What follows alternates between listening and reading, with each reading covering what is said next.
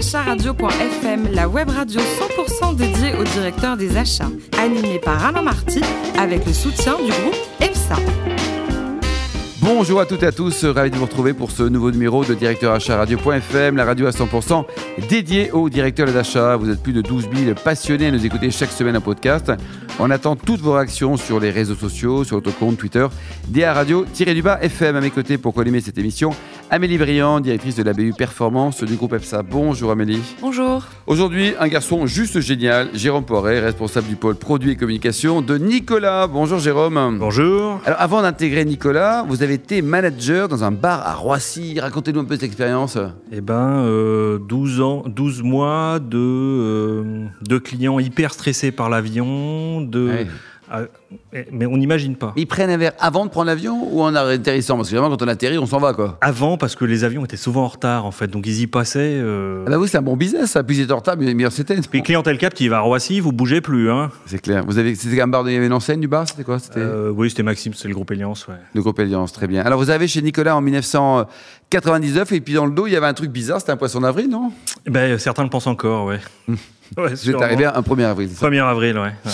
Alors le- l'historique de, de Nicolas, c'était créé quand, Nicolas euh, Nicolas, Le métier de euh, Nicolas, on va le rappeler quand même. Nicolas, euh, premier caviste d'Europe, créé en 1822 par la famille Nicolas, euh, qui a un premier magasin qui n'était pas très loin d'ici, du côté de l'Opéra, À Paris donc. à Paris, et aujourd'hui euh, 500 magasins en France, 498 et demi, euh, voilà, en France, et euh, une activité en Suisse avec 17 magasins, la Belgique, 4 magasins, puis des franchises en Angleterre, voilà, on est un peu partout, Maroc, Liban, euh, Ah, belle Réunion, réussite, hein. Ouais, c'est euh, la plus belle enseigne de France. C'est Pas parce que j'y travaille, j'y crois. Ça, ça appartient à qui Qui sont les, les heureux propriétaires de, de cette euh, maison Nicolas, si je puis dire Les heureux propriétaires de la maison, c'est la maison Castel, groupe Castel, hein, euh, Mhm. Pierre Castel et sa famille.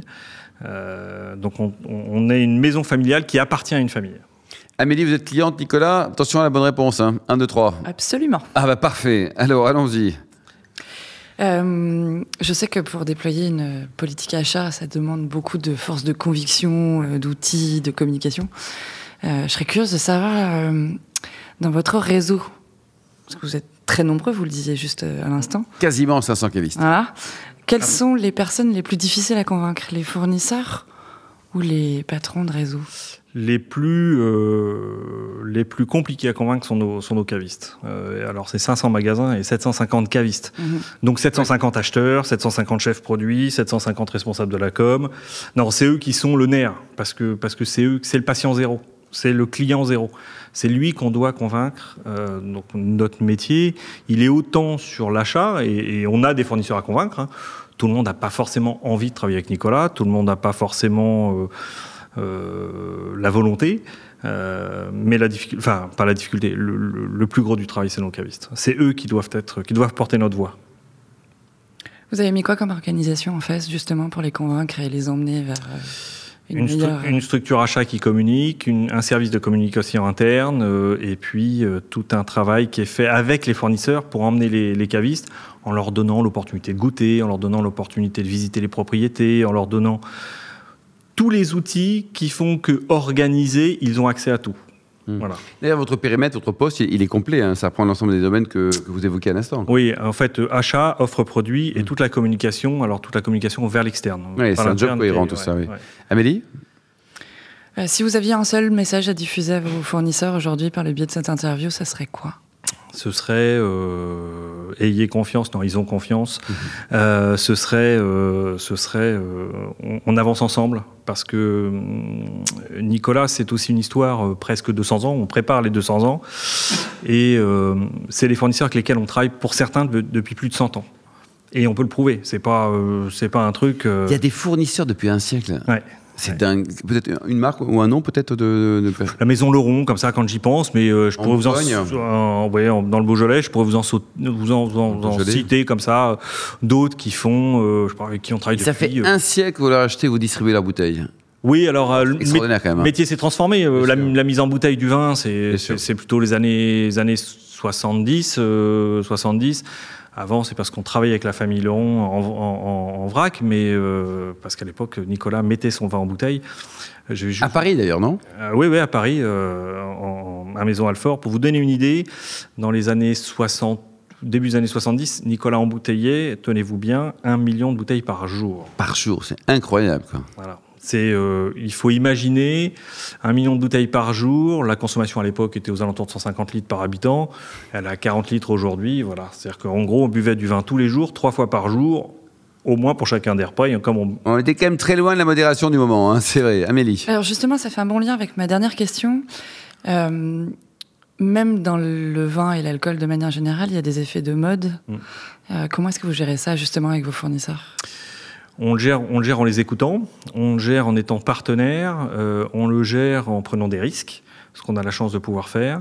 Euh, après, nous, on est un grand caviste généraliste. Mm. C'est-à-dire que, pour être très honnête, on est rarement à la tête de la mode. On est plutôt, on est plutôt nous au milieu, au milieu du jeu. Néanmoins, on vient de relancer euh, un, un process de vin consigné, par exemple. Euh, c'est euh, plus à la mode qu'à la mode parce que ça existait il y a 40 ans et, et on a un très joli succès en magasin aujourd'hui. Euh. Et pas que Nicolas collecte aussi des bouchons On collecte les bouchons, les bouchons en liège, les bouchons en plastique. Euh, les bouchons en liège nous servent à replanter des arbres.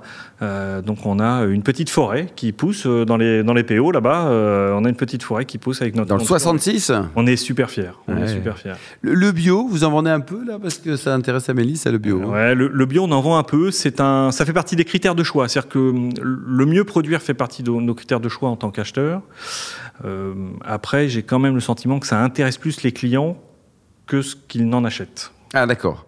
Ouais, ouais, de là à passer à l'acte, euh, Ouais. voilà, c'est un peu comme Arte. en- C'est ça. c'est de- tout le monde regarde Arte, mais en fait, euh, on n'est pas sûr. Ouais, alors, un souvenir, vous à titre personnel, Jérôme Poiré, vous avez dégucé avec modération bien sûr, pas mal de belles bouteilles, mais vous me parliez hors antenne d'un Riesling de 1945. Mais c'est juste magique ça, Jérôme. Ouais, je crois, je crois que c'est euh, la plus belle émotion de dégustation. En fait, on était chez Schlumberger, j'étais euh, pas acheteur à l'époque, je travaillais euh, pour une autre, une une autre partie de l'entreprise et j'ai accompagné un voyage caviste. On, on a dégusté chez Schlumberger un Riesling 45. Il faut imaginer, ils avaient encore 20 bouteilles, Eh ben, bouteille. 20 demi-bouteilles. Oui. 20 demi-bouteilles. Ah bah, en Alsace, c'est comme ça. Dernier, millé- dernier millésime de la guerre et le vin était juste extraordinaire. Bon, si vous avez une deuxième bouteille, Amélie-moi, on peut se libérer. hein. C'est-à-dire qu'éventuellement, on pourra venir avec J'en vous, ai là, ça goûté sera- une deuxième ouais. bouteille, j'ai emmené mon équipe, je leur ai dit vous devez goûter ça, je les ai emmenés il y a deux ans. Et alors Et ils ont, ils ont, ils ont, ils ont gentiment ouvert euh, la cinquième dernière bouteille qui leur restait. Donc il en reste 4, faut qu'on se dépêche. On va y aller maintenant, tiens, parce que là c'est. Alors, vous adorez tous les vignobles de France, on l'a bien compris, et avec une affection toute particulière pour la Bourgogne.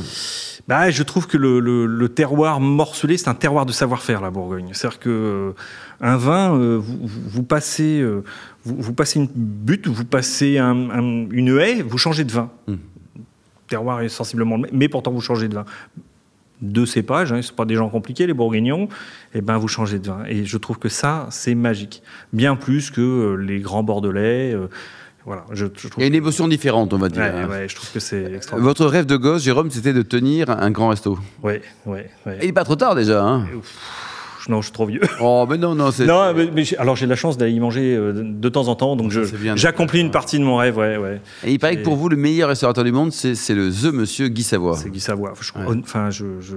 Vous connaissez Guy Savoie, Amélie, ou pas Est-ce que votre chéri, votre mari vous a invité chez Guy Savoie Euh, Pas personnellement, mais j'y suis déjà allée, oui. ouais, Ah. c'est- je- c'est- c'est c'est magique. Enfin, ça fait, c'est- on Pour en un grand pleurerait, monsieur, quoi, on ouais. en pleurerait à chaque fois qu'on y Et va. un plat signature de chez Guy, vous avez quoi là, Les soupes, tout ça Ouah, la soupe, euh, Ah la oui. soupe, les huîtres, enfin, Pas tout, quoi. euh, enfin, euh, Ouais. le, le gars qui vous dit bonjour à l'entrée, le gars qui vous dit bonjour à la sortie, tout est parfait. Et puis un lieu aujourd'hui qui est absolument magique. Et, le jeu, qui- le lieu qui est super. ouais. Il paraît que vous avez gardé un souvenir ému de- d'une distillerie au Japon. C'était quoi ça Ouais, j'ai eu la chance de visiter euh, les distilleries Nika, euh, et notamment euh, Yoichi. Quand vous êtes, euh, vous êtes à Yoichi, hormis ce qui est japonisant dans, votre- dans, dans l'environnement, vous avez l'impression d'être en Écosse. C'est, c'est rigolo. Il s'est construit comme en Écosse. C'est, c'est, enfin, tout est. Sauf que vous êtes au Il y a Japon. moins de kilt quand même. Hein. Ouais. Il y a moins de kilt, oui, oui, c'est vrai. C'est- c'est vrai, Il y a moins d'Écossais, on va dire. Il y Voilà. en a que c'est que c'est. Non, non, mais c'est c'est assez génial. En plus, quand j'y étais, il avait neigé, donc la, la distillerie Ah était sous la neige, et c'est réellement hallucinant. Enfin, c'est c'est euh, c'est c'est pas une copie, c'est une c'est pareil différemment. Ouais, Voilà. c'est ça. quoi. C'est- Vous connaissez l'Écosse, Amélie Absolument, j'ai fait le tour des distilleries il n'y a pas très longtemps. En Écosse et au Japon Non, pas encore. Eh ben voilà, faut noter ça. Euh, vous adorez également, euh, Jérôme, euh, lire et vous nous conseillez Le Maître des Peines en dernier coup de cœur. Ouais, un livre que j'ai lu euh, cet été, enfin une série de livres que j'ai lu cet été, c'est euh, pas très rigolo, c'est sur un bourreau au XIVe siècle. Donc, euh, comment, comment un enfant rejeté euh, par sa famille euh, devient bourreau et, Et, et- enfin, c'est très intéressant sur, euh, sur, Sur la trois famille. tomes en plus, hein. Sur trois tomes, ouais, c'est c'est un peu tordu. Moi, j'aime bien l'histoire, alors je trouve ça rigolo. Vous te régalez. Ouais. Bah, archéologue, vous auriez été bien comme archéologue. Je sais pas, non. j'ai- j'ai- Non. j'ai- j'ai Ou pas- alors ethnologue. J'ai pas de mémoire, moi. Je, moi, je, je lis Ah bah des si, livres, euh, par exemple, quel est votre prénom Oui. Alors, pour terminer, Jérôme, euh, vous soutenez des causes euh, caritatives, humanitaires, vous prenez un petit peu votre temps qui est précieux. Non, à, ti- à ti- à titre privé, euh, je- j'en sout- enfin à titre privé, un peu les pompiers, la, la Croix-Rouge, euh, Ouais. voilà.